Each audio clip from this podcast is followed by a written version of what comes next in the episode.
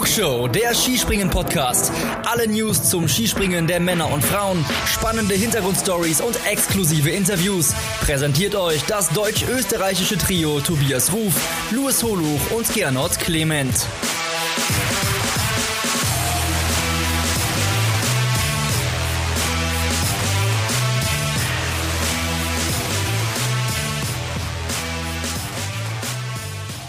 Vier Wettbewerbe vier verschiedene Siegerinnen und Sieger zum Start des Sommer in Wieswa. Ja, und Wasser hat auch eine Rolle gespielt an dem Wochenende. Und das nicht nur, weil es am Samstag beim Herrenwettkampf etwas getröpfelt hat, aber dazu gleich mehr. Das werden wir noch ausführlich besprechen, worum es sich hier handelt in unserer Rückschau auf Wieswa. Ja, genau. Und auf dieses Wochenende wollen wir jetzt zurückblicken. Mein Name ist Gernot Clement äh, und ich würde gern über dieses Wochenende sprechen das auf der Adamawisch-Schanze stattgefunden hat, gemeinsam mit dem Skisprunglexikon aus Ostwestfalen, der sich aber aktuell nicht in Ostwestfalen aufhält, sondern der gönnt sich einfach mal ein paar Freitage in den Bergen. Aber in der Flugshow ist er natürlich trotzdem mit dabei. Die Rede ist natürlich von Luis Holoch. Hallo Luis, grüß dich. Grüß dich, lieber Gernot. Ja, zumindest geografisch kann man sagen, äh, so nah waren wir uns tatsächlich noch nie. ja, Du bist im Moment rot-weiß-rot. Erzähl doch mal unseren Hörerinnen und Hörern, wo du gerade bist oder ungefähr. Ja, ja, so schaut's aus. Ich äh, sitze in der wunderbaren Tiroler Landeshauptstadt in, in Innsbruck oder Innsbruck, wie ah, man ja hier mhm. äh, mit Lokalkolorit ja. sagt. Äh, 1a. Ja, ja, super. Ähm, Luftlinie, ich würde sagen, ein Kilometer vom Innsbrucker Bergisel entfernt. Und das ist auch der Grund, weshalb ich heute vielleicht auch ein bisschen anders äh, klinge oder so. Also, falls es etwaige Tonprobleme gibt, äh, entschuldigt es. Ich äh, benutze meine mobilen Daten, um den Podcast aufzuzeichnen, aber irgendwie kriegen wir das schon gewuppt heute. Ist äh, dein Besuch in Innsbruck auch deshalb, weil im letzten Jahr ja bei der Vierschanzentournee zwei Springen im wunderschönen Pongau stattfanden und keines am Bergisel, hast du dir deswegen gedacht, ja, jetzt äh, muss ich diese Schanze unbedingt im Sommer besuchen? Ja, gut, Verschwörungstheoretiker kämen auf die Idee. Aber es hat sich jetzt einfach so ergeben, dass ich äh, mit, mit, zwei Freundinnen äh, mich hier getroffen habe, ein paar wunderschöne Tage in den Bergen äh, ja. Äh, verbringe, auch wenn es jetzt hier gewittert. Aber Innsbruck ist ja eigentlich auch ideal, um ein paar Tagesausflüge zu machen, eben auch ins Pongau. Mhm ähm, oder nach Südtirol oder so. Von daher äh, haben wir uns äh, für Innsbruck als Base quasi entschieden. Das hast du dir auf jeden Fall mehr als verdient. Ein paar freie Tage zum Abschalten, Luis. Und deswegen würde ich sagen, gehen wir es gleich mal durch, was so am ähm, vergangenen Wochenende so passiert ist in Wieswa. Ich würde sagen, ähm, wir haben ja vier Wettkämpfe gesehen und ähm, der letzte Wettkampf, der war gestern bei den Damen. Die Damen haben also das Wochenende ähm, abgeschlossen und deswegen würde ich sagen, Ladies first, fangen wir gleich mal mit den Damen an. Ähm, es gab zwei slowenische Siege. Am Samstag hat Urscha Bogatay gewonnen vor Sarah Marita Kramer und Nika Krishna.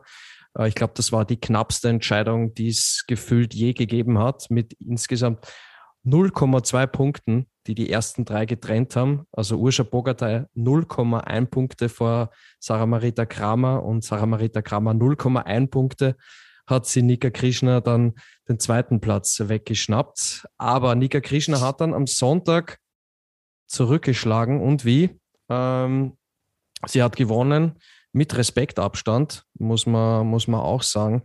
Mehr als 15 Punkte hatte sie Vorsprung auf ihre Landsfrau Urscha Bogatay. Und auf Platz drei die Französin äh, Josephine Panier.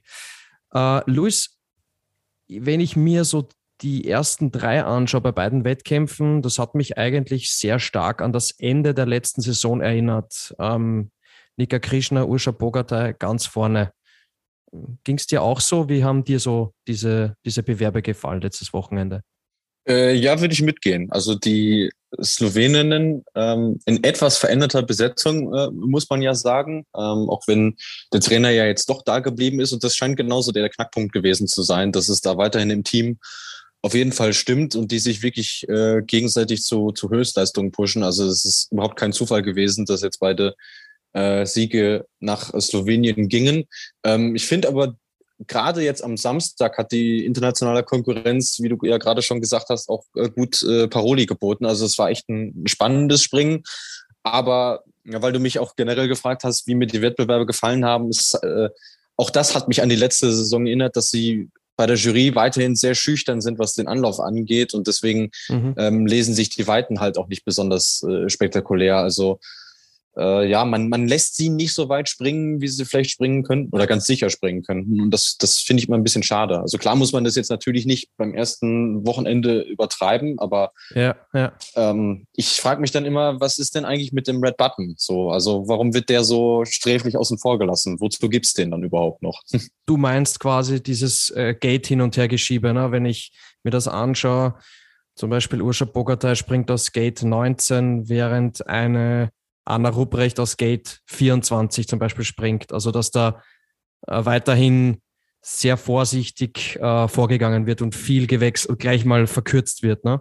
Ja, anstatt dass du tatsächlich versuchst, oder also wirklich darauf anlegst, dass du den ja. Wettkampf vielleicht sogar aus einer Lupe äh, durchspringen könntest, weil ich finde, das sollte eigentlich immer das Ziel sein, weil mhm, nachher mhm. bist du eigentlich nur damit beschäftigt, auch die die die äh, Geldpunkte gegenzurechnen und dann kommt dann so ein Ergebnis bei raus, wie das in den Top Ten Springerinnen sind, die vielleicht hohe 120er Sprünge gehabt haben, aber dann auch ja. welche, die unter 110 haben. So und das ist halt einerseits ist es schwierig nachzuvollziehen, andererseits sieht es natürlich im im äh, TV oder im Stream halt auch nicht schön aus. So. Und was ich immer oft kritisiere, ist ja auch, wie, ähm, wie sollen da neue Zuschauer gerade einen guten Eindruck vom, vom Frauenskispringen bekommen, wenn der Wettkampf so ausschaut. So. Und das ist weiterhin ein großes Problem, finde ich.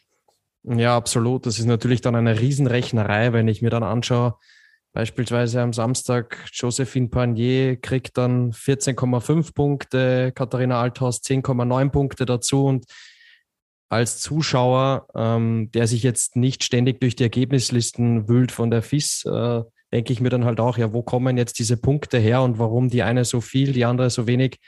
Es ist ein wenig unübersichtlich und ähm, nimmt dem, dem Durchgang so ein bisschen den Flow weg, oder? Ja, definitiv. Vor allem, also gerade so, der Klassiker war ja eigentlich immer so diese Verkürzung vor den Top Ten. Du konntest die Uhr nachstellen, dass vor den Top Ten äh, ja. verkürzt wird, egal wie vorher gesprungen worden ist. Und das fing ja. am Freitag im Prolog auch schon an, dass sie da, obwohl nicht mal eine Springerin den K-Punkt erreicht hat, zu verkürzen. So und da schaffst du natürlich künstlich auch eine Lücke zwischen den Topspringerinnen und denen, die vielleicht aktuell oder generell nicht so gut sind, allein dadurch schon. Und ja, also ich finde, ich finde es jedes Mal aufs Neue anstrengend, muss ich ehrlicherweise sagen. Ich, äh, ich verstehe teilweise auch nicht so wirklich den, den Sinn dahinter, muss ich ehrlich sagen. Ja, und ähm, das spiegelt sich dann halt auch in den Distanzen wieder, ne? weil wenn ich mir beide Wett, also beide Ergebnislisten anschaue bei den Damen Samstag und Sonntag, war da eigentlich so gut wie kein Sprung dabei, der nur annähernd äh, in Richtung Hillsize war, oder? Also, ich glaube, der weiteste Sprung des Wochenendes war tatsächlich der von äh, Sarah Marita Kramer im Prolog mit 130,5 Metern. Ja, mit 130,5 und selbst das sind noch dreieinhalb Meter entfernt von der Hillsize, muss man ja auch dazu sagen. Ja, definitiv. Also und, eigentlich, äh, eigentlich, sollte das so die Größenordnung sein, wohin du springen lässt, ja. Ja, und ähm, wir sehen es ja bei den Herren, wir sprechen dann im zweiten Teil der Folge gleich noch drüber, dass es da doch den ein oder anderen Sprung gab, der sogar äh, an die Hillsize war oder sogar über die Hillsize. Also, ja. Also du, du, du, wirst, du wirst keinen Herrenwettkampf sehen, wenn er jetzt nicht durch äußerliche Einflüsse ähm, ja, sch schlechter gemacht wird, der so abläuft, ja. wie die jetzt bei den Damen an diesem Wochenende. Das wirst du nicht sehen. Mhm, mh. Ja gut, ähm, Luis, du hast Stichwort äh, Sarah Marita Kramer, du hast das Stichwort schon geliefert. Äh, über sie wollte ich als nächstes sprechen, die Gesamtweltcup-Siegerin. Am Samstag wurde ihr knapp der Sieg weggeschnappt. Ähm, am Sonntag wurde sie Fünfte, aber insgesamt, wenn ich mir beide Wettkämpfe nochmal so durch den Kopf gehen lasse, äh, hatte ich so ein bisschen den Eindruck, dass sie sich nicht so ganz wohl gefühlt hat dort auf der Adamaui-Schanze. Und das gleiche Gefühl hatte ich auch bei Katharina Althaus. Ging es dir da ähnlich? Äh, ja, muss ich schon sagen. Also mir ist generell aufgefallen, dass äh, mit Ausnahme von Nika Krishna sich eigentlich alle Springerinnen schwer getan haben, die tendenziell eine aggressive Anfahrtswocke haben. Und dazu gehören Katharina Althaus und äh, Sarah Meinte Kama definitiv. Ähm, wobei ich bei Kramer eher so ein Timing-Problem ausgemacht habe. Also sie hat sich wahnsinnig ja. schwer getan, den Schanzentisch richtig zu treffen. Und hätte sie das getan, dann ähm, wäre da sicherlich auch mindestens ein Sieg bei rausgesprungen. Ähm, jetzt muss man sagen, okay, wenn du mit der Leistung tatsächlich noch diese Ergebnisse äh, einfährst, dann Shampoo spricht das für eine gute Grundform. äh, und bei Katharina Alfers hat zumindest Bundestrainer Maximilian Mechler gerade am Samstag gesagt, hatte sie auch Pech, dass sie da wirklich in wechselnde Windverhältnisse äh, reingeraten ist. Also die ist schon besser in Form, als jetzt ihre Ergebnisse vielleicht ähm, das, das verraten würden. Ja, ja äh, trotzdem extrem wichtige Erfahrung, dieses erste Herantasten an die Schanze, weil soweit ich weiß, die Damen springen ja beim Weltcup-Start Anfang November auch in Wieswa und mhm. äh, ein Damen-Weltcup hat ja in Wieswa bislang noch nie stattgefunden. Genau, also generell in ganz Polen noch nicht. Also es wird dann ja. in der Hinsicht sogar eine doppelte Premiere und äh, ja. deswegen, also klar, manche Leute haben gesagt, oh, das ist aber schade, dass man dann nur zehn Springerinnen von den Top 30 des Gesamtweltcups ähm, der letzten Saison sieht. Auf der anderen ja. Seite es sind immerhin zehn gewesen. So, und die Namen, die da waren, das, das, das äh, las sich ja schon ziemlich gut. Und es gab ja auch viele, die berechtigte Gründe hatten, eben nicht da gewesen zu sein. Ähm, von daher war das sportlich insgesamt schon äh, durchaus aussagekräftig, was wir da gesehen haben. Ja, vielleicht das der, der Vollständigkeit halber, dass wir das nochmal erwähnen. Es war zum Beispiel eine Sarah Takanashi war nicht dabei, eine Emma Klinetz war nicht dabei, eine Silja Opset war nicht dabei. Also da waren schon zahlreiche Top-Springerinnen, die jetzt an dem Wochenende nicht in Wieswa äh, mit am Start waren. Ja, es waren ja ohnehin sehr, sehr wenige. Ne? Also wir ja. sind ja mit 33 gestartet, am Ende waren es dann 32, weil äh, Carolina Indratschkova äh, nach einem Sturz auf Inline-Skates sich am Rücken verletzt hat und dann zurückgezogen hat. Also klar, die große Masse war es jetzt nicht. Es waren auch einige dabei, wo ich sage, boah, auf die, ob die auf eine Großschanze gehören, aktuell zumindest schwierig, aber zumindest das, was vorne passiert ist, äh, das war sportlich dann doch, äh, ja, wie gesagt, durchaus aussagekräftig.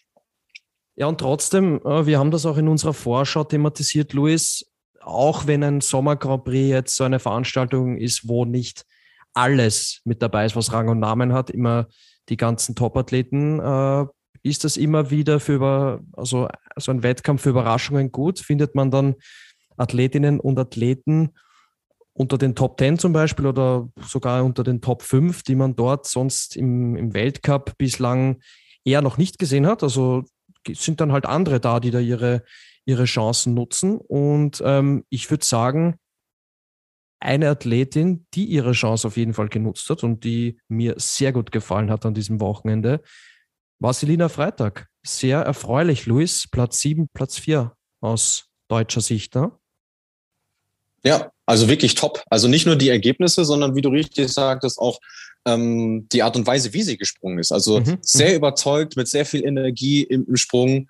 Ähm, hat es teilweise auch ein bisschen übertrieben, muss man sagen, weshalb die Landung dann nicht ideal war, jetzt gerade am, ja. am Sonntag im zweiten Sprung. Aber wie sie an die Sache herangeht, das äh, fand ich schon wirklich stark. Und wenn man auch überlegt, äh, die letzte Saison war wirklich nicht einfach für sie, aber sie scheint es echt gut äh, verdaut zu haben und im Training dann wirklich richtig gute Fortschritte äh, gemacht zu haben. Also das hat mich auch sehr begeistert dieses Wochenende. Hat mir genauso gut gefallen, wie, wie du das gerade schon gesagt hast, ja. Ja, mir haben besonders imponiert ihre ersten Durchgänge jeweils, Samstag und Sonntag. Und ich war sehr beeindruckt, wie viel Höhe sie vom Schanzentisch hat äh, mitnehmen können. Also da habe ich mir echt gleich gedacht, oha, Selina Freitag, ähm, die hat auf jeden Fall mindestens einen Schritt nach vorne gemacht. Mhm, würde ich, würde ich so unterstreichen. Und Wiswa ist ja auch für den Saisonstart echt eine schwierige Chance, weil sie, ja, ja.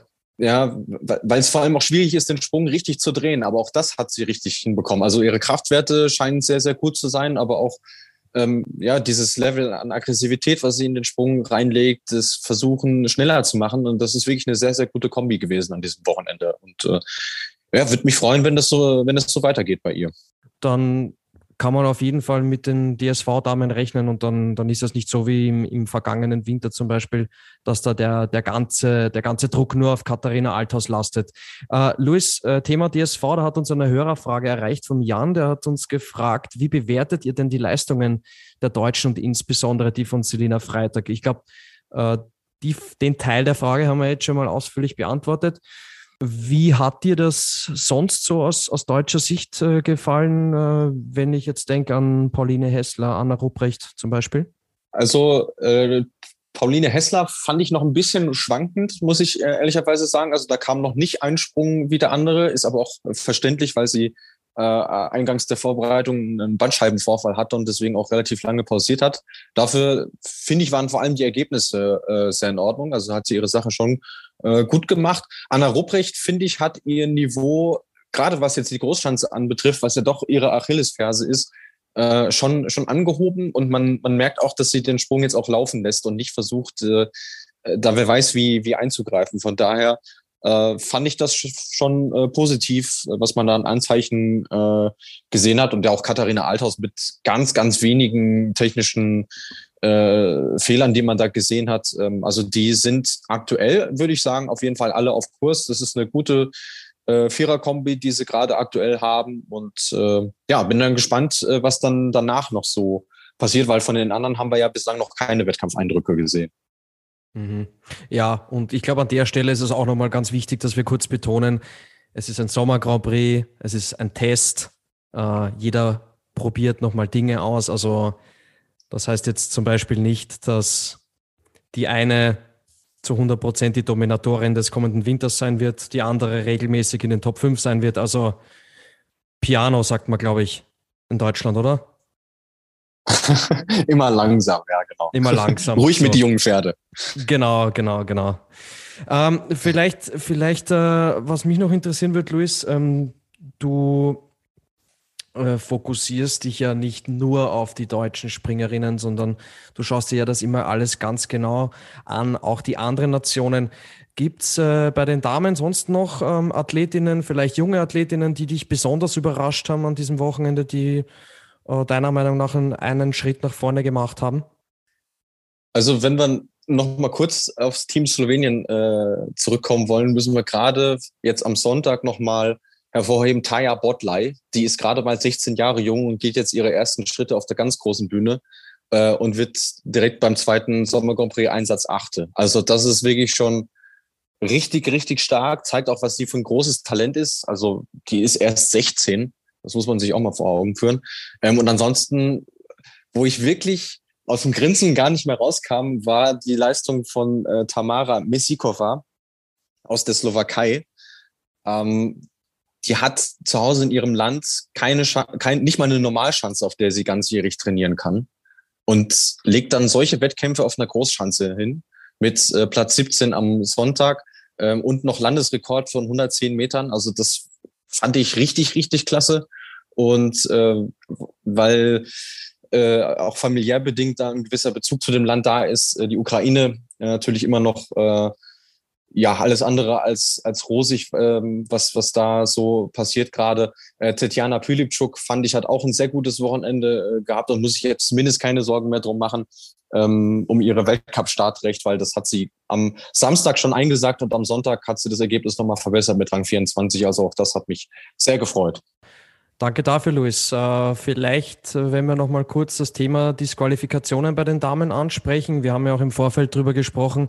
Hm, wir müssen mal abwarten und schauen, äh, wie sich das äh, mit den, also mit der neuen, mit der neuen Kontrolle, mit dem Bodyscan etc., ähm, ja, wie sich das entwickelt. Es ist dann im Endeffekt so gekommen, es gab am Freitag äh, beim Prolog gab es vier Disqualifikationen.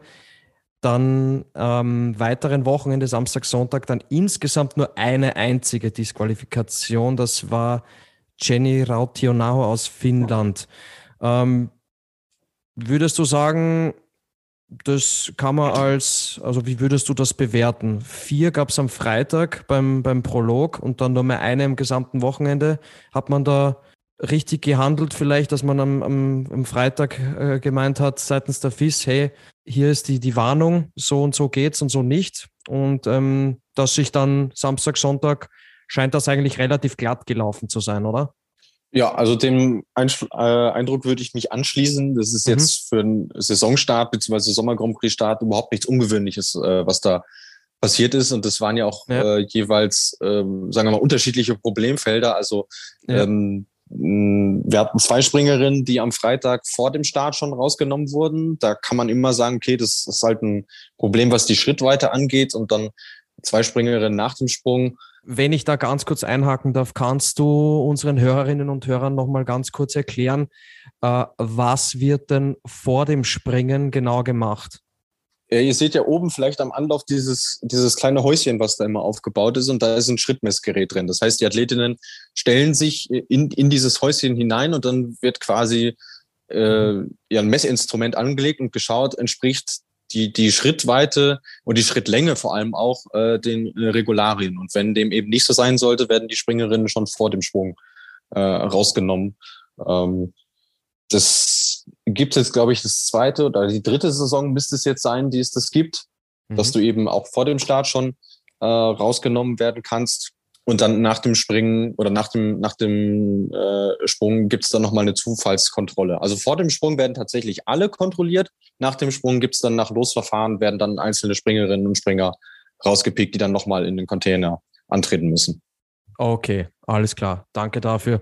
Abschließend noch zu den Damen, äh, bei denen es dann am 6. August, wenn ich jetzt richtig im Kopf habe, weitergeht in Courchevel mit dem nächsten äh, Einzel mhm. im Sommer Grand Prix. Abschließend noch Luis zu, zu Wieswa. Mhm, zuschauertechnisch hättest du dir mehr erwartet? Fandest du es okay? Äh, boah, also ich, find, ich fand es vorher schwierig, wirklich eine Erwartungshaltung äh, auszumachen. Andererseits, wenn man dann sieht, dass bei den Herren schon echt eine große Masse an Zuschauern äh, da ist und die dann gerade jetzt gestern am Sonntag ähm, ja quasi am Nachmittag verschwindet und äh, ja. bei den Damenwettkämpfen ist dann wirklich quasi keiner mehr da. Also das ja. hat mich auch schon so ein bisschen an Lillehammer letzte Saison erinnert, wo wir das Thema auch äh, besprochen hatten. Aber ehrlicherweise fällt mir dann auch keine, keine wirkliche Lösung ein, weil ich meine, die Startzeit mhm. Sonntagnachmittag 17.30 ist doch okay. Vor allem fand ich es auch ganz charmant gelöst, dass sie an einem Tag die äh, Damen zuerst und dann als zweites haben springen lassen. Mhm. Äh, also ja, ist schon, ist schon schade wirklich. Also es haben, haben sich die, die Springerinnen auch äh, deutlich besser verdient, aber äh, wenn die Interessen so gelagert sind und vor allem, äh, wenn man sportlich den Zuschauern dann auch nicht mehr bietet, was wie gesagt nicht an den Springerinnen äh, liegt, dann muss man sich nicht wundern, wenn das so läuft. Ja, also ich will da keine Kritik äußern oder so, aber ich hätte mir schon vorstellen können, dass wenn man das am Sonntag umgedreht hätte, nämlich dass man die Damen zuerst springen lässt und erst danach die Herren, ähm, dass die Damen nochmal deutlich mehr Zuschauer gehabt hätten. Weil wenn ich mir vorstelle, eine Familie, ein paar Freunde machen sich ein schönes Wochenende in, in Wieswa, dort in der Umgebung und reisen dann am Sonntag am Abend ab, äh, glaube ich, wenn die Herren danach gesprungen wären, wären sie natürlich auch zu den Damen gegangen und das hätte dann zur Folge gehabt, dass äh, beim Damenwettkampf am Sonntag noch mal mehr Zuschauer gewesen wären. Ja, das wäre jetzt, Punkt. Ja, das wäre jetzt so mein, mein erster Gedanke. Ähm, äh, kannst du mir da folgen? Weißt, weißt du, wie ich das meine? Ja, doch, definitiv. Also für Leute, ja. die von, von außerhalb kommen, äh, genau. definitiv, dazu müsste man jetzt wissen, wie viele denn tatsächlich von außerhalb kommen, weil dann wäre es auf jeden Fall ein gutes Argument. Definitiv, ja und von außerhalb äh, muss ja gar nicht aus dem aus anderen Ländern sein. Ne? Das kann ja auch aus Polen sein. Ja, ja, das eh klar. Ja, ja. Ist ja ist ja eh klar, dass die Zuschauermagneten äh, Kamilsdoch und Co. sind. Ne? Das ist ja klar. Definitiv, Aber natürlich. Vielleicht, vielleicht hätte, hätte eine andere, eine andere Planung, was den Sonntag angeht, äh, vielleicht ein, ein bisschen ein bisschen besser gepasst. Naja, jetzt haben wir das Stichwort schon geliefert. Die Herren sind natürlich auch gesprungen, Samstag und Sonntag. Und darüber wollen wir gleich sprechen nach einer kurzen Pause.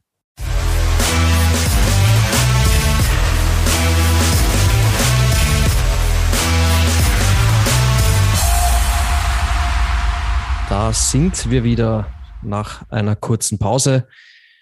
Wir sind mittendrin in der Rückschau auf das Sommer Grand Prix Wochenende in Wieswa, den Sommer Grand Prix Auftakt. Die Damen, über die haben wir schon gesprochen und jetzt widmen wir uns den Herren der Schöpfung, der Luis und ich. Ähm, Luis, wenn ich mir die Ergebnisliste anschaue bei den Herren Samstag und Sonntag, dann hat es so ein bisschen den Eindruck, als wären das die polnischen Meisterschaften gewesen mit internationaler Beteiligung. Also am, am Samstag hat David Kubacki gewonnen vor Kamil Stoch, auf Platz 3 Karl Geiger, aber dahinter mit Jakob Wolny, Maciej Kot, Piotr Schiwa, Pavel Woschek Äh, auf den Plätzen 4 bis 7 und dann auch noch äh, Alexander Snischol, ich hoffe, ich habe ihn richtig ausgesprochen, auf Platz 9. Insgesamt 1, 2, 3, 4, 5, 6, 7 polnische Springer unter den ersten 10. Also nur, nur drei nur drei Springer aus anderen Nationen, eben Karl Geiger, dann auf Rang 8 äh, Thomas Lackner, Österreich und auf Platz 10 Nico Kytosau, Finnland. Ähm, also das auf jeden Fall ein starkes äh, mannschaftliches Ergebnis aus polnischer Sicht. Und dann am Sonntag ähm, sieht es zumindest ganz vorne sehr ähnlich aus. Da haben dann äh, David Kopacki und Kamels doch die Plätze getauscht. Kamels doch gewinnt am Sonntag vor David Kopacki und auf Platz 3 Jakob Wolny. Also dann zum Abschluss noch ein äh, polnischer Dreifach-Sieg. Ähm, Platz 4 Andi Wellinger, da werden wir auch gleich kurz drüber sprechen, aber was natürlich schon bei den Herren alles überstrahlt. Äh, ich meine natürlich, es waren viele Topspringer nicht dabei, beispielsweise äh, Jojo Kobayashi, Halvoigner, Granerüth äh, und viele, viele mehr. Aber insgesamt, äh, Luis, war das schon beeindruckend, äh, wie die, wie die Polen dieses Ding da nach Hause geholt haben. Ich meine, Aussagekraft würde ich sagen, hat es eher nicht, aber war es trotzdem ein, ein wichtiges Lebenszeichen von Ihnen?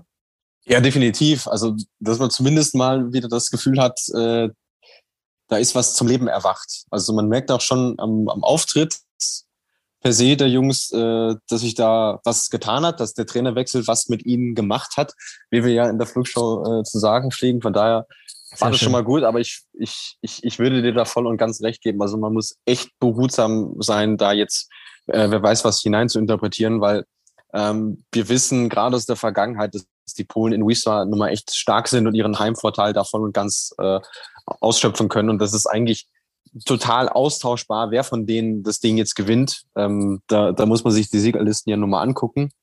Aber was ich ganz spannend fand, war direkt die Ansage von Thomas Thurnbichler nach dem Wettkampf am, am mhm. äh, Samstag oder vielleicht war es sogar vorher noch, dass er sich schon festgelegt hat.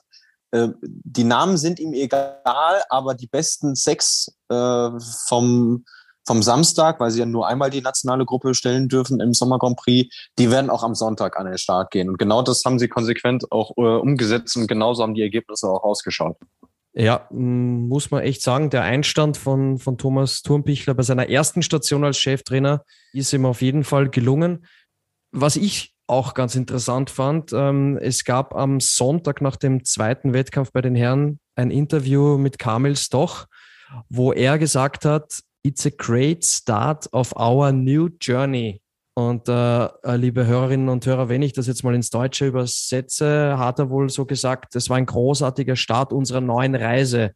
Also sozusagen die Polen, die polnischen Athleten befinden sich jetzt auf einer neuen Reise, äh, was, wenn man zwischen den Zeilen liest, schon bedeuten muss, Luis, dass sich da wohl jetzt innerhalb kürzester Zeit schon einiges verändert haben muss.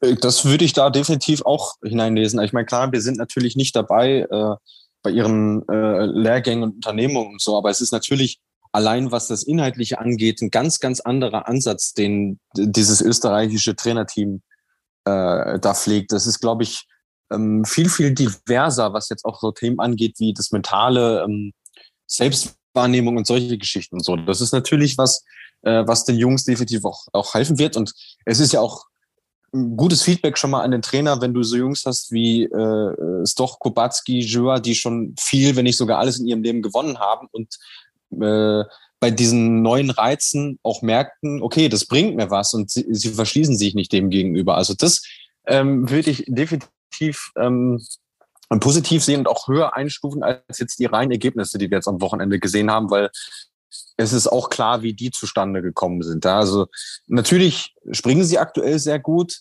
Auf der anderen Seite, wie du richtig gesagt hast, die Konkurrenz war jetzt nur bedingt da. Also gerade ja. jetzt auch äh, die, die Norweger beispielsweise haben ja echt gefehlt. Äh, Kobayashi hat es auch erwähnt.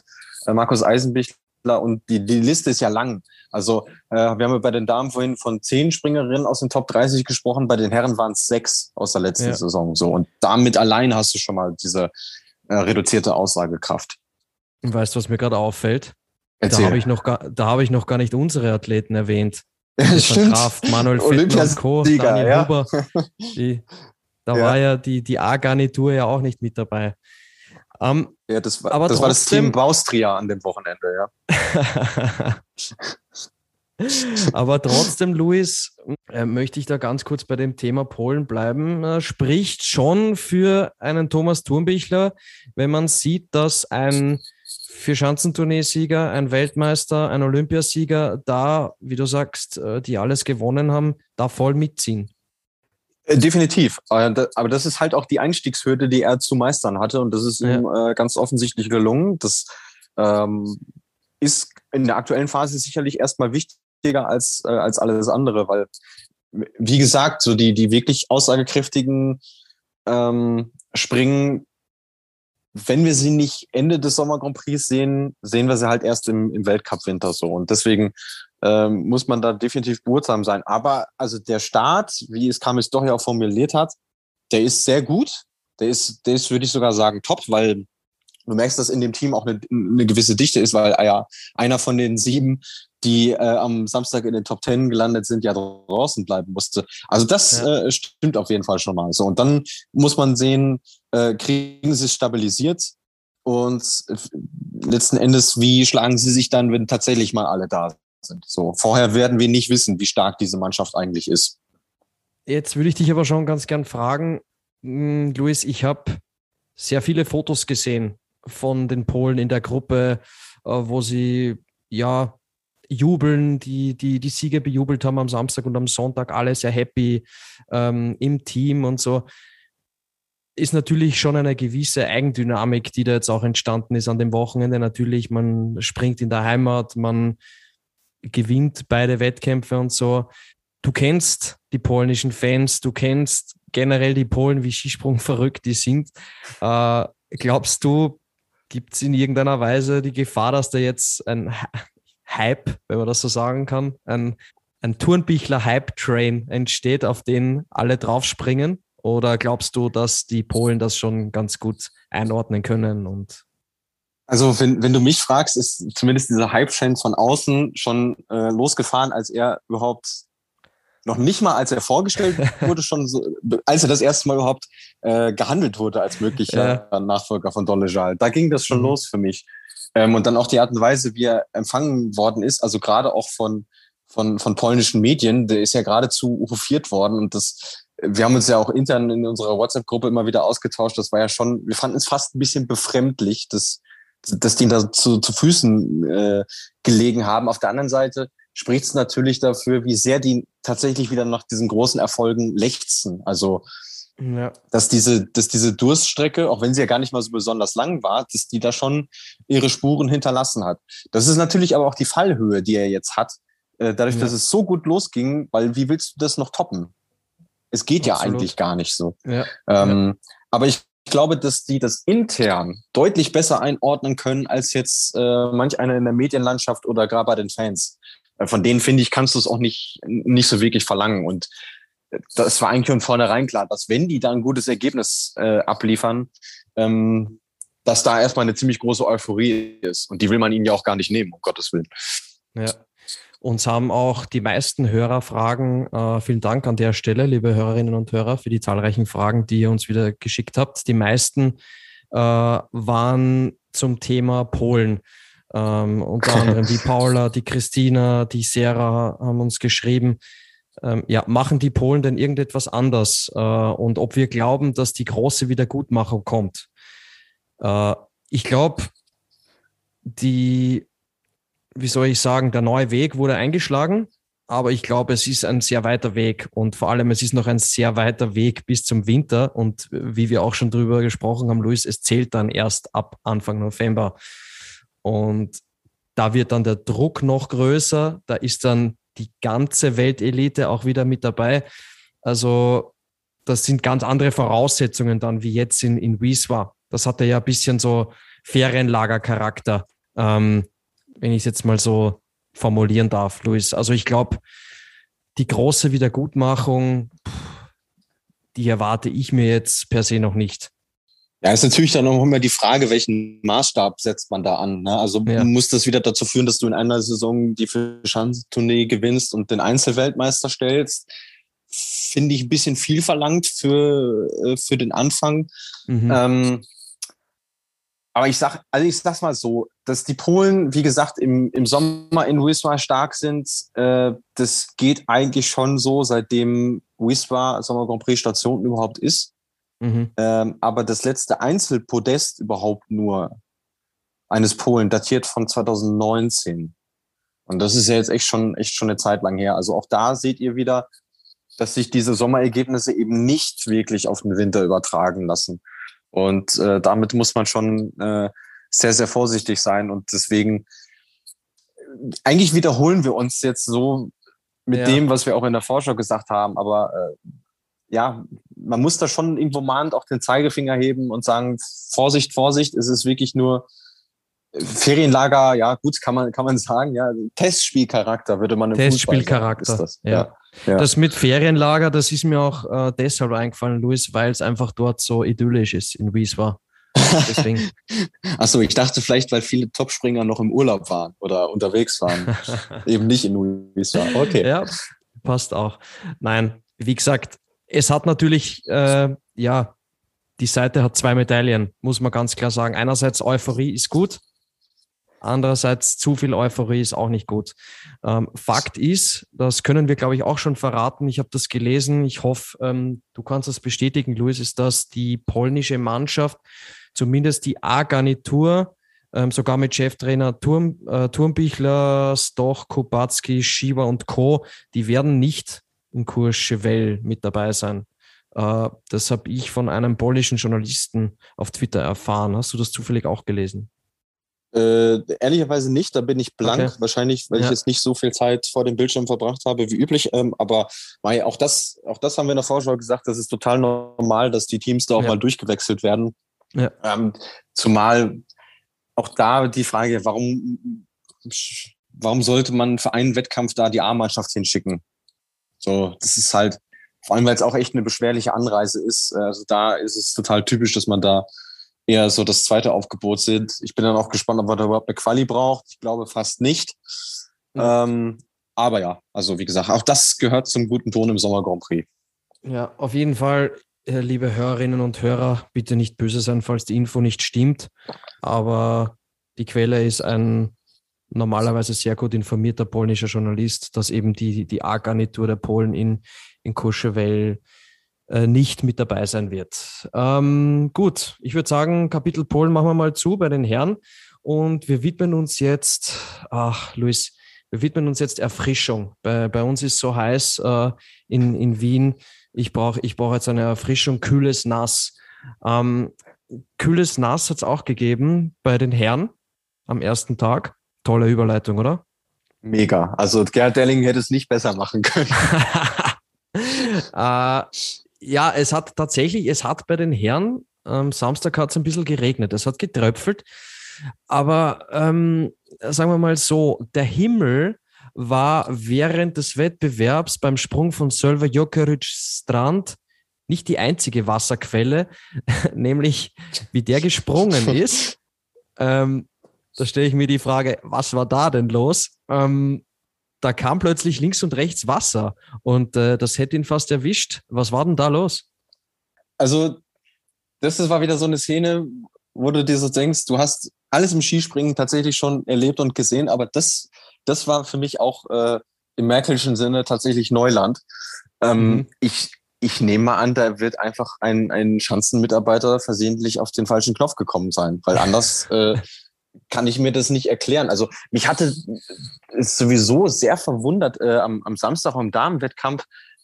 Da ging gefühlt diese Anlage gar nicht, weil da tauchte dann plötzlich ein Mitarbeiter mit einem Gartenschlauch im Auslauf auf und äh, hat da irgendwie so notdürftig versucht, da, äh, da Wasser draufzulegen und so. Und deswegen war ich sehr erstaunt, als dann plötzlich mitten im Flug dieses jungen Norwegers, der auch seine ersten Gehversuche im Sommer Grand Prix da gemacht hat, äh, diese Anlage auf einmal losging und die hat ihn ja wirklich nur knapp verfehlt. Also das will man sich gar nicht vorstellen, was da hätte passieren können, wenn ihm das Ding ja jetzt vielleicht nicht mal unbedingt im Gesicht, aber sei es nur am Ski äh, trifft so. Und deswegen war das auch nur gerecht, dass er da seinen Sprung tatsächlich nochmal machen durfte, weil also so geht's ja nun wirklich nicht. Aber war ganz lustig, äh, dass das genau bei dem Bewerb war, wo es auch wirklich geregnet hat, ne? ja, sprach irgendwie so ein bisschen dafür, dass alle noch so ein bisschen Anlaufschwierigkeiten hatten. Also nicht nur die, die Hauptakteure, sondern auch die, die so ein Event äh, organisieren. Aber ja, das gehört dazu. Ist ja auch schön, dass wir da jetzt drüber lachen können, weil, äh, wie gesagt, es hätte auch ganz anders ausgehen können. Auf jeden Fall, wie du sagst, äh, etwas, über das man jetzt lachen kann. Gott sei Dank. Ähm, schauen wir noch kurz auf was Sportliches bei den Herren. Die Polen haben wir jetzt schon ausführlich thematisiert. Ich glaube, das ist auch somit das, das ja, interessanteste Thema an diesem Wochenende. Äh, zwei Namen habe ich mir noch aufgeschrieben, was den Sonntag angeht. Vierter Platz Andreas Wellinger und äh, fünfter Platz Francisco Mört. Ich sage ganz kurz zwei, drei Sätze zu Francisco Mört.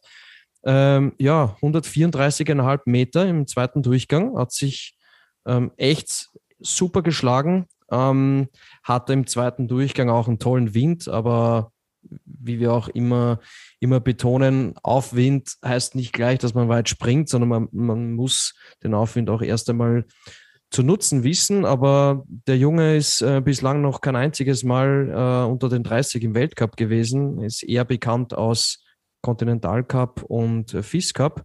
Und dass er jetzt am Sonntag äh, gleich einmal bester Österreicher wird mit Platz 5, da muss man auf jeden Fall sagen, Shampoo, wie wir das äh, zu tun pflegen hier in der, in der Flugshow. Und ja, Luis, Andi Wellinger, Platz 4. Wenn ich mir den zweiten Sprung von ihm anschaue, 130,5 Meter, puh, das war, weiß ich nicht, kann man sagen, Vintage Wellinger? Äh, ja, könnte man schon so sagen. Also ähm, auch, auch, also mir, fällt, mir fallen vor allem auch gerade die Noten ins Auge. Also 57,5 Punkte, da ist tatsächlich nur der Kollege Mört besser dran gewesen. Ähm, ja. 3,19,5er sogar. Ja. Also ja, schönes, schönes Ding. Aber ähm, wenn man Bundestrainer Stefan Horngacher Glauben schenken mag, dann äh, hat sich das durchaus abgezeichnet, dass der Andi Wellinger ähm, ja eine gute Leistung bringen würde an dem Wochenende. Und er mhm. hat ja auch eine mhm. durchaus besondere Beziehung zu der Schanze, hat ja dort seinen ersten Weltcupsieg geholt, ist unter der Woche genau. wohl sehr gut gesprungen und hat das jetzt auch zumindest am, am Sonntag wirklich auch im Wettkampf abbilden können. Äh, am Samstag, ja, 13. Platz würde ich sagen, war, war okay für einen Einstieg. Da war auch wieder der zweite Sprung äh, der bessere von den beiden, aber insgesamt äh, hat das schon gepasst, was er da abgeliefert hat an diesem Wochenende. Mhm. 16. Januar 2014. Erster Weltcupsieg Andreas Wellinger in Wieswa. Wahnsinn. Vor Kamil Stoch und zwei Österreichern. Ha. Ja. Rate mal, wer wurde Dritter? Stefan Kraft. Äh, nein, Stefan Kraft ist nicht dabei. Dann doch bestimmt der Heiberg Michi. Ja, vollkommen richtig. Platz drei. Wahnsinn. Und jetzt noch der vierte. Ich gebe dir einen kleinen Tipp. Ja? Der vierte, der vierte stand am Wochenende in Wieswa auch auf dem Trainerturm. Er stand auch auf dem Trainerturm. Ja. Also das ist ja Tipp genug. Luis. Ein, Öster ein Öst oh Gott, mir macht die Hitze gerade zu schaffen. Ich habe gerade Fieberwahn gefühlt. Okay, du kriegst äh, einen zweiten Tipp. Du kriegst einen zweiten Tipp. Er ist Turniersieger. Ah, Thomas Diethardt. Ja, genau. Ja, da schau her. Guck, ich habe jetzt an den, an den Trainerturm bei den Herren gedacht und mich gewundert, dass ich nicht drauf komme. Aber natürlich, klar, logisch. Ja. Das, das ja, war das eben war, Thomas Dietert in jener Saison, wo er die Tournee auch gewonnen hat, 2013, 14. Ja, guck mal, aber da haben ja alle, alle, die da vorne mitgemischt haben, in der Saison auch einen großen Titel geholt. Andi Wellinger, ja. Team-Olympiasieger. Äh, äh, Michi Heilböck, äh, gut, im großen, ja gut, äh, er war zumindest beim äh, Silberquartett damals dabei. Mhm. Und die tat ja auch. Ja. Ja, guck mal. Ich fand es ganz interessant, was du gerade gesagt hast mit den Haltungsnoten. Äh, Andi Wellinger 57,5 und Francisco Mörd 58. Das für, für einen Springer, den man eigentlich auf den ersten Blick nicht kennt. Also der, sage ich jetzt mal, der normale Skisprung-Fan, der nur die Weltcups schaut, ist das, ist das schon relativ stark. Das, das auf jeden Fall. Ähm, Luis, sonst äh, bei den Herren irgendwelche Überraschungen? Was gibt es aus DSV-Sicht noch zu berichten? Äh, Stefan Leier hat sich nicht so wirklich, ich sage jetzt mal, nicht so gut zurechtgefunden dort. Äh, Wellinger Sonntag sehr gut. Pius Paschke recht, recht solide. Wie, wie würdest du die, die restlichen Leistungen aus DSV-Sicht da bewerten? Ja, ja, im Großen und Ganzen äh, solide, also mit Ausnahme halt wirklich, wirklich Laie, aber ähm, bei dem ist das nichts Untypisches, dass er sich auf der Schanze äh, schwer tut, weil er da auch seine mhm. Schwierigkeiten hat, den, den Sprung richtig zu drehen. Aber zumindest mhm. bei Pius Paschke, ich meine, ich weiß nicht, wie viele Wochenenden wir letzte Saison drüber gesprochen haben, dass der nicht mal in die Punkte gesprungen ist. Und dass wir auch gar nicht wissen, ähm, wie er im Verlauf der Saison aus dem Loch eigentlich nochmal rauskommen soll. Das scheint er jetzt zumindest mal abgeschüttelt zu haben. Also da äh, sieht man durchaus doch eine, eine positive Tendenz da, auf jeden Fall, ja. Und ansonsten Platz Karl Geiger, äh, glaube ich, der weiteste Sprung des Wochenendes, sein zweiter ja. am äh, Sonntag. Ja, er hat äh, dem Francisco Mörth die Höchstweite weggeschnappt mit seinen 135,5 Metern. Ja, ich für den Platz hat es um, ja? um einen halben Punkt nicht gereicht. Ja, genau. Und, ja. und, und tatsächlich war er dann einen halben Punkt hinter ihm. Das hat mich ziemlich gewundert, muss ich sagen. Ähm, äh, ja, aber es ist auch da. Gut, die, ja, die Weiten sind natürlich schon bei, bei Geiger tendenziell höher gewesen, auf jeden Fall. Aber dafür war sein Abzug im ersten Durchgang natürlich deutlich höher, auch was ja, den Wind angeht. Also da hat der Francisco nicht ganz so, ganz so gut erwischt, aber. Ja, ja. Und bei Karl Geiger war auch, soweit ich weiß, kein Telemark, kein richtiger dabei bei dem äh, Megasprung auf ja. 135,5 Meter. Und wir haben ja gerade darüber gesprochen, dass Francisco Mörth mit 58 äh, Punkten wirklich die, die höchste Punkt, Punktezahl hatte im gesamten Wettkampf. Ja. Ähm, also das, das macht dann da den Unterschied aus. Uns hat noch eine Hörerfrage erreicht äh, vom User Mupfel. Äh, Mupfel hat uns gefragt, warum ist Markus Eisenbichler nicht gesprungen? Äh, Luis, ich glaube, das hat glaube ich, den Grund Trainingssteuerung. Ist das richtig?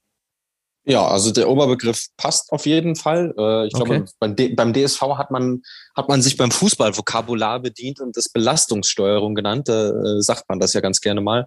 Also äh, der Eiser ist äh, fit, hat den Lehrgang in Wiesbaden, den sie die, die Woche vorher über dort auch gemacht haben, auch mitgemacht hat aber sich äh, dagegen entschieden, dann am Wettkampf äh, teilzunehmen. Aber es ist jetzt nicht so, dass man sich irgendwelche Sorgen um ihn machen müsste.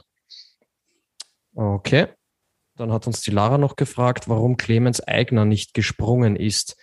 Äh, und ganz interessant oder ganz wichtig in ihrer Frage, wieso ist Clemens Eigner dann nicht gesprungen? Weil er war tatsächlich in der Quali am Freitag noch mit dabei, 112 Meter, 21. Platz aber dann weder am Samstag noch am Sonntag hat der gute Clemens Eigner dann am Wettkampf teilgenommen. Ich äh, muss ganz ehrlich sagen, ich weiß es nicht. Ich habe dazu auch nichts gelesen.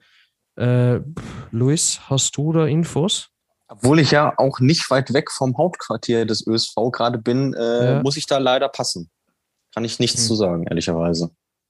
Ich würde einfach Aber vorschlagen, du, du, du gehst äh, morgen im, im, im Rahmen deines morgendlichen Spaziergangs, gehst einfach mal beim ÖSV vorbei, erläutest dann und, und fragst mal nach.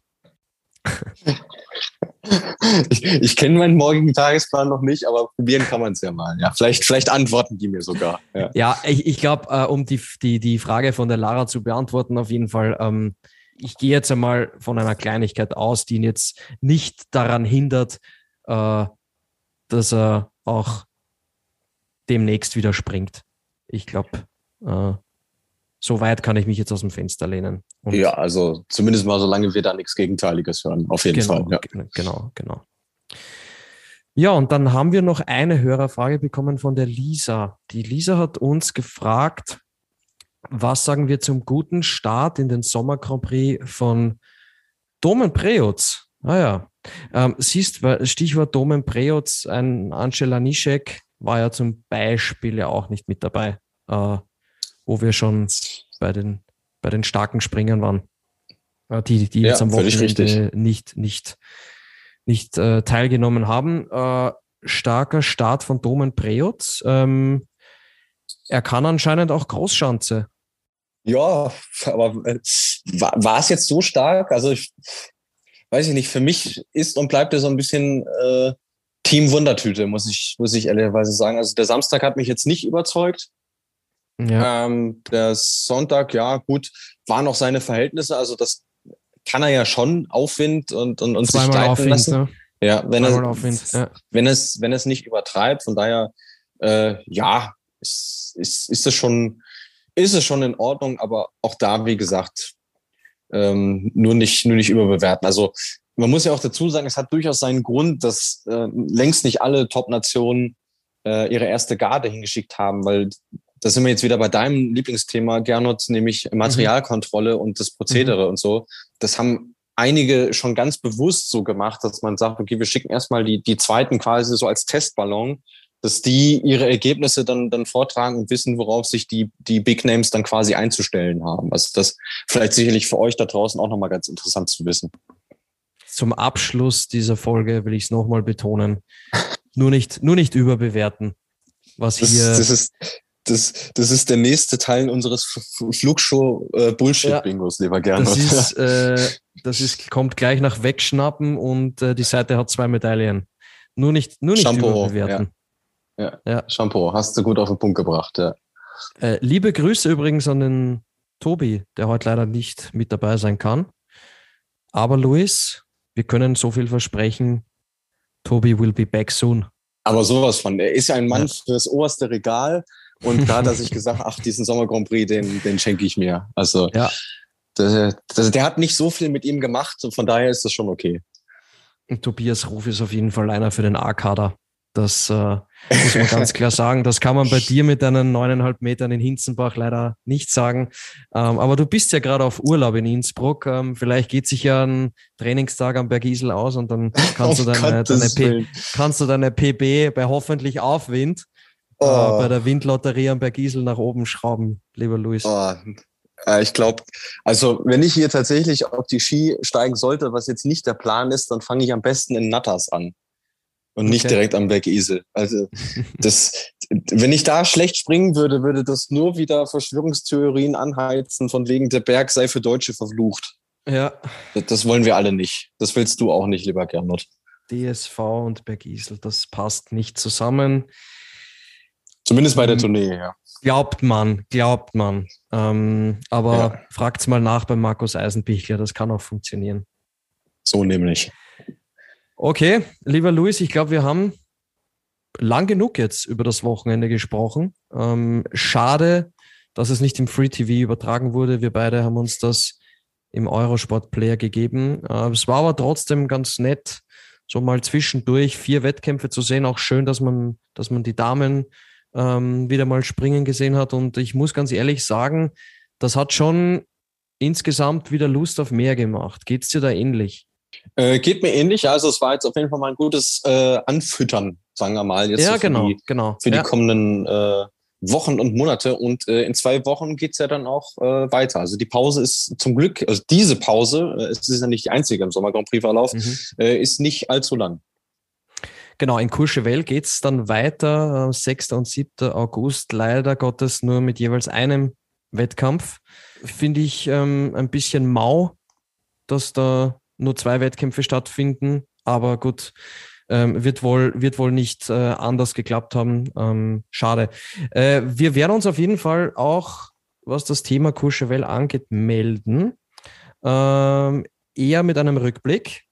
Aber das heißt nicht, ähm, dass wir bis dahin untätig sein werden. Nämlich, wir werden uns mit einer Special-Folge melden. Aber mehr werde ich jetzt auf jeden Fall nicht verraten. Ähm, ihr dürft auf jeden Fall, ihr dürft auf jeden Fall gespannt sein. Und ähm, ja, für heute würde ich sagen, Luis, mach mal das Thema Biswa Start zum Sommer Prix So sind wir froh, dass sich ähm, keiner verletzt hat. Äh, ich glaube, außer eine, eine Tschechin, die hat sich, die hat sich verletzt, ne? aber nicht auf der Schanze. Ja, das war äh, auch eine kuriose äh, Geschichte. Also als wenn das auf der Schanze nicht schon kurios ge genug gewesen wäre, gab es jetzt neben der Schanze auch noch was. Äh, Carolina in, in, in Dratschkova, eine von zwei Tschechinnen, die äh, dabei war, die mhm. hat sich äh, ich, es müsste am Freitag gewesen sein. Es nagelt, nagelt mich bitte nicht drauf fest, aber dann kam auf jeden Fall die Info, dass sie mit äh, Inlinern äh, gestürzt war und sich dabei am Rücken verletzt hat, weshalb die dann am äh, Samstag nicht mehr an den Start ging und am Sonntag dann auch schon gar nicht mehr auf der Startliste stand. Ja. Aber ansonsten toi toi toi alle heile geblieben und äh, das ist erstmal das Wichtigste. Genau, so ist es. Und wir hören uns dann schon wieder bald hier in der Flugshow. Luis, ich wünsche dir noch einen wunderschönen Urlaub in Innsbruck. Vielen Dank, lieber Gernot. Danke dir für die Sendung. Hat natürlich wie immer Riesenspaß gemacht. Dafür sind wir doch da. Ich fand es auch genau. äh, sehr rund und äh, wenn es euch ebenso gefallen hat, dann würden wir uns natürlich freuen, wenn ihr uns auf äh, der Plattform eurer Wahl bewertet. Am liebsten natürlich bei Spotify. Da äh, läuft es für uns äh, ziemlich gut. Also da äh, freuen wir uns über jede äh, positive Sternebewertung, die ihr uns da da lasst, weil äh, das hilft uns natürlich auch. Genau. In diesem Sinne würde ich sagen, wir verabschieden uns für heute. Liebe Flugschuhhörerinnen, liebe Flugschuhhörer, wir hoffen, euch hat diese Sendung gefallen. Fliegt's, soweit geht's und tschüss.